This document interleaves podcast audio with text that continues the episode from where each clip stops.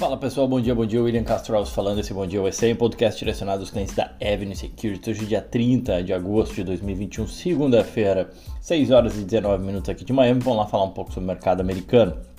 Começo fazendo um convite a todos vocês. Hoje a gente tem o nosso Conexão Avenue às 19 horas no canal do YouTube da Avenue, 19 horas do Brasil, onde a gente vai falar um pouco sobre o balanço dos resultados aqui nos Estados Unidos. Agora já dá para dizer que a safra de balanço aqui nos Estados Unidos ela acabou.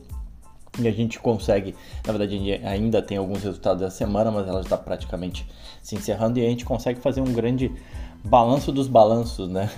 Fazer uh, ter uma noção mais ou menos de como que, essas, como que as empresas americanas performaram, margem de lucro, quantas bateram as estimativas dos resultados e, e tentar ter uma, uma ideia por que, que as as ações americanas, porque os índices americanos estão nas máximas, né? Enfim, então a gente vai falar sobre um pouco dos resultados das empresas, um pouco de uma visão geral, quais foram as que melhor performaram, as que pior performaram.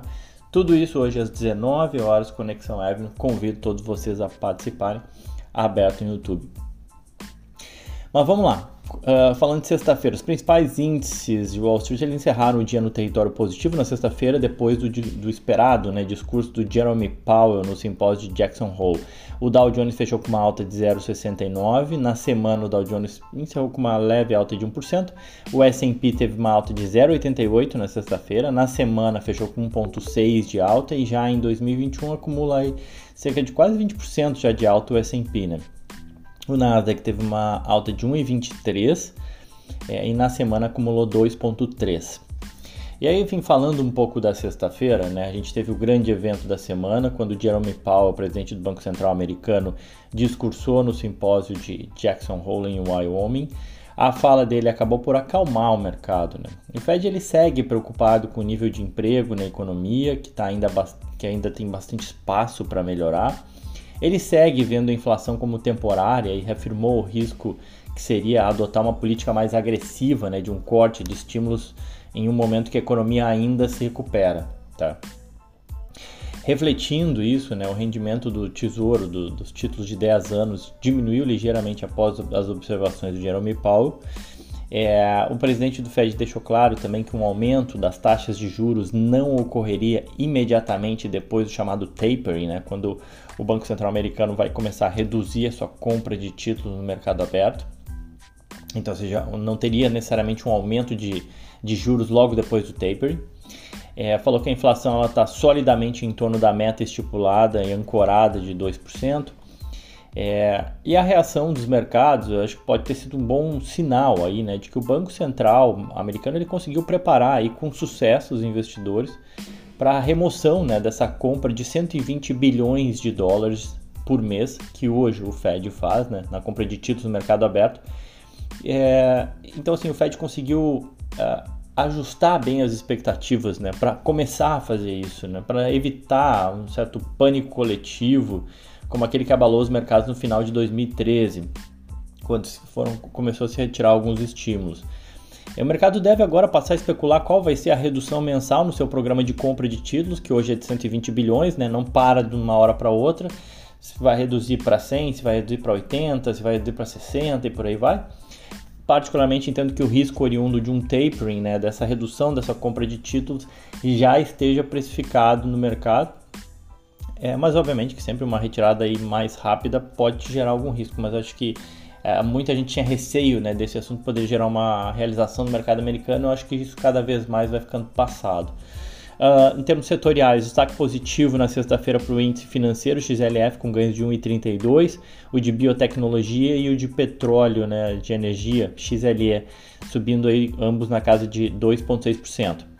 Na semana, o destaque ficou por conta do setor de exploração de petróleo, com o ETF XOP subindo cerca de 14%, é um ETF bem volátil, assim como o setor de biotech, o XBI teve uma alta de 8%. Na ponta negativa, aqueles setores menos voláteis né, tiveram uma performance mais fraca. É o caso do XLU de Utilities, que caiu 2%, e o XLP de consumo básico caindo 1,4%. O dólar fechou em uma queda de 1,2 na sexta-feira, cotado a 5,19. Apesar da safra de balanço estar chegando ao final, a gente ainda tem algumas empresas para falar. Na sexta, na semana passada, né, a gente teve a Gap GPS, o código dela. A Gap relatou ganhos trimestrais ajustados aí de 70 centavos por ação, superou o consenso do mercado que era 46 centavos. Receitas da Gap eh, totalizaram 4,2 bilhões de dólares, um crescimento de 28% na comparação com o mesmo período do ano passado.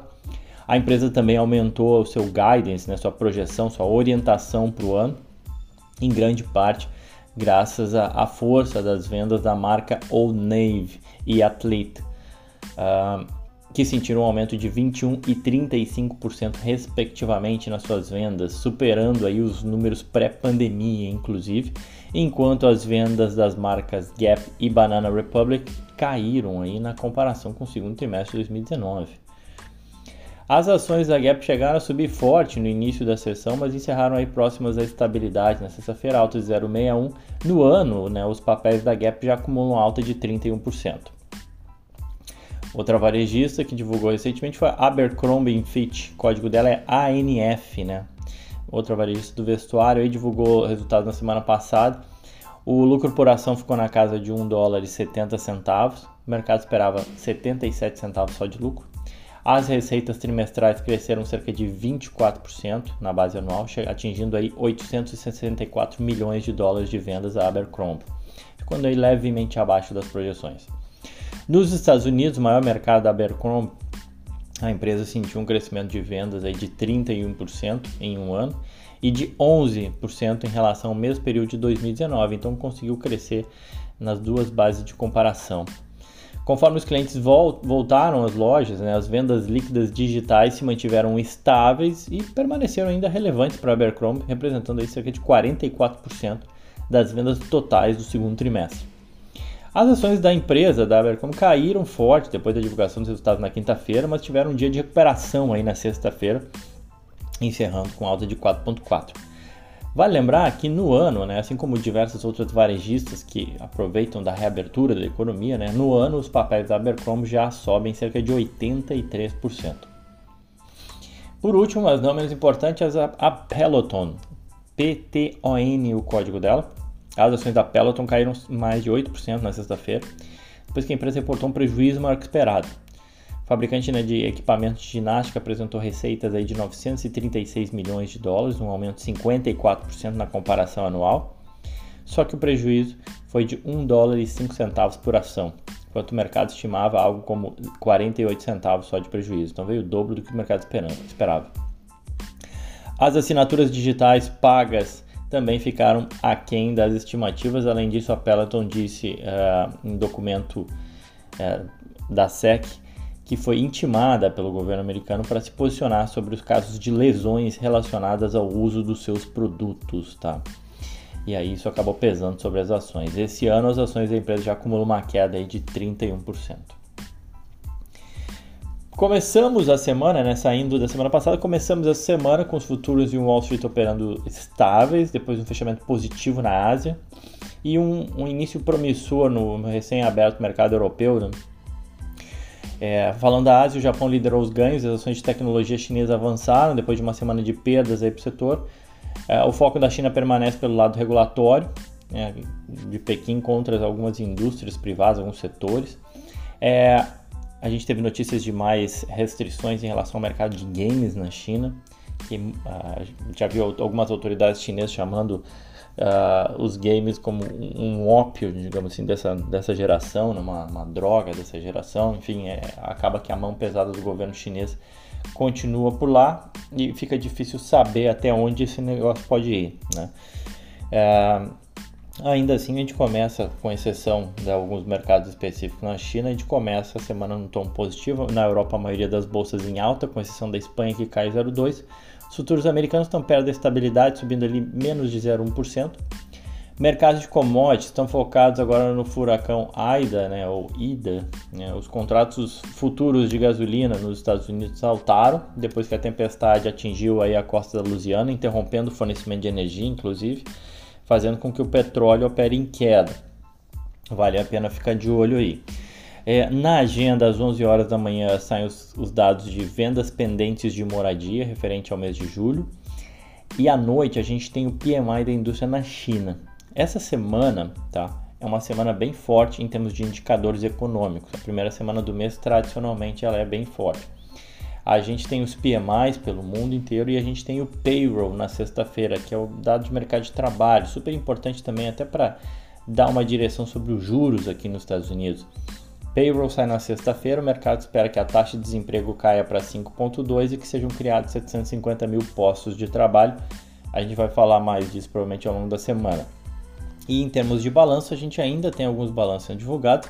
Hoje, especificamente, a gente tem a Li Auto, empresa de carros elétricos chinesa. A gente tem Zoom, né, que a gente usa bastante para as nossas comunicações, enfim, para as reuniões hoje em dia, além da Stone Corporation.